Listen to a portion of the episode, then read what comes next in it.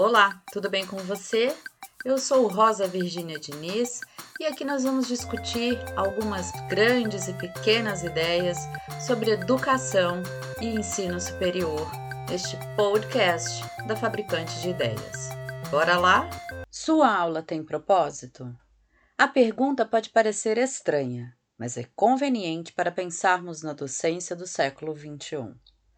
Se para gerações passadas havia uma sensação de tempo de sobra, dificuldade em se acessar conteúdos e uma autogestão da frustração, pela infinidade de coisas que estávamos absorvendo nos espaços escolares e acadêmicos, sem qualquer participação ou escolha, e que um dia aquele negócio, completamente despropositado para nós, seria útil em nossas vidas, hoje Nenhuma destas premissas pode ser aplicada à experiência estudantil.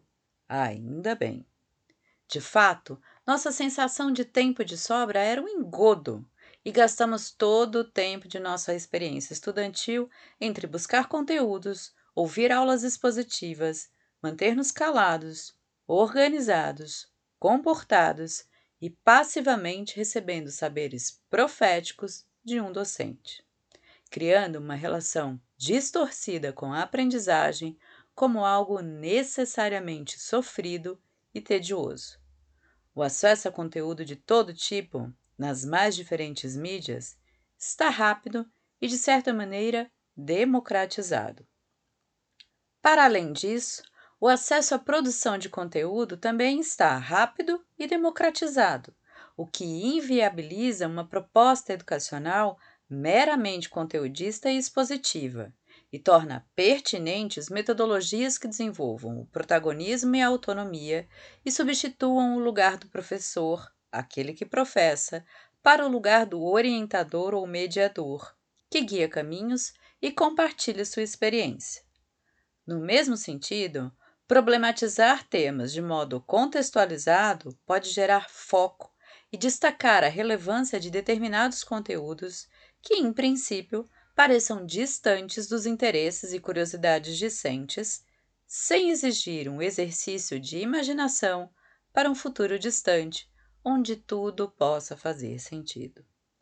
Não sou contra os logaritmos, embora nunca os tenha compreendido completamente, mas estou certa que, dentro de um contexto pautado numa realidade concreta, poderia haver mais empatia dele para comigo e vice-versa e assim o teria aprendido.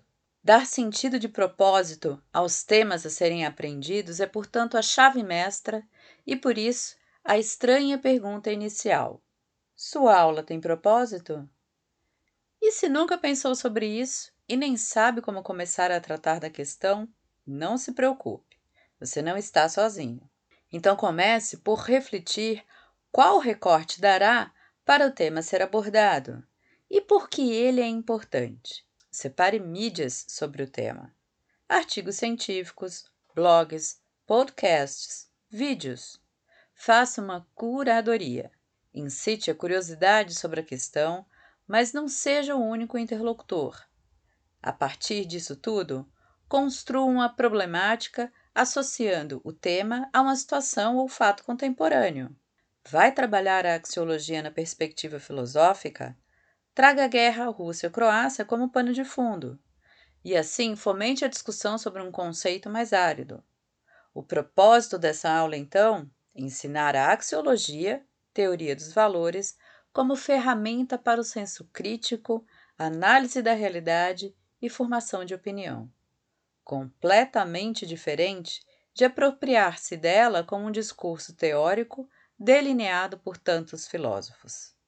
Enfim, o sentido de propósito em uma aula enriquece não apenas a aprendizagem do estudante, mas a experiência de aprendizagem docente, sem dúvida. Aprendizagem, sim, porque revisar o que sabemos sob uma nova perspectiva nos abre os olhos para um lugar renovado para o nosso próprio ofício. Gostou dessa conversa? Compartilha aí e visita o site da Fabricante de Ideias para descobrir uma diversidade de conteúdos que poderão te apoiar no exercício de uma docência de qualidade para o ensino superior.